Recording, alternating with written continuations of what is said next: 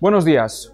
Una capilla en Pazos de se vino abajo por culpa de las fuertes lluvias que cayeron estos últimos días. Este es uno de los efectos del fuerte temporal que llegó a su pico este sábado y que también anegó las termas de la ciudad y provocó accidentes de tráfico con heridos.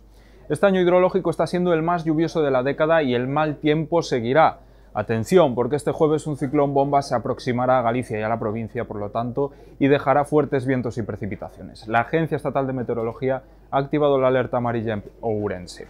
Con este tema abrimos el periódico de hoy, pero hay más asuntos, por ejemplo, la morosidad del Consejo de Urense.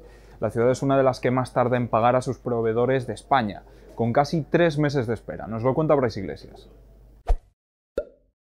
Un mes más, el Concejo de Ourense vuelve a ser el segundo ayuntamiento de capital de provincia que más tarda en pagar sus facturas. Así lo desvela un informe del Ministerio de Hacienda. Hoy hacemos en el periódico una radiografía de este listado de facturas pendientes, entre las que destaca el más de medio millón de euros que adeuda el gobierno de Jacome por la Navidad, las luces de Navidad del pasado año. Entre otras cosas, también adeuda los autobuses o un listado infinito de obras. Todos los detalles hoy en el periódico. Cambiamos de tema, hoy es Amaín y ya se notaba ayer en muchos puntos de la provincia. En la ciudad los pubs estarán abiertos dos horas más de lo habitual y la policía emitió una serie de consejos para la celebración. En algunas residencias de mayores ya se lo pasaron en grande con la temática terrorífica. Fue el caso del centro Nuestra Señora de la Esperanza, en Afaricha. Nos lo cuenta Miguel Cao.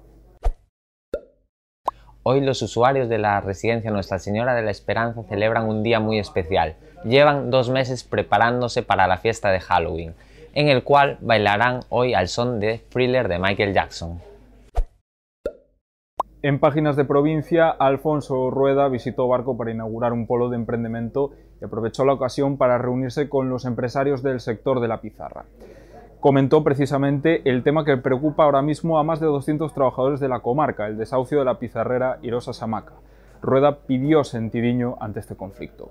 Por último, en deportes, el Club Ourense Baloncesto tratará de firmar hoy su quinta victoria consecutiva. Será a las 9 menos cuarto de la tarde en Casa del Oviedo. Gracias por estar ahí, como siempre, ya saben que pueden seguir toda la información en la edición papel y en nuestra página web, laregion.es. ¡Feliz Amaim!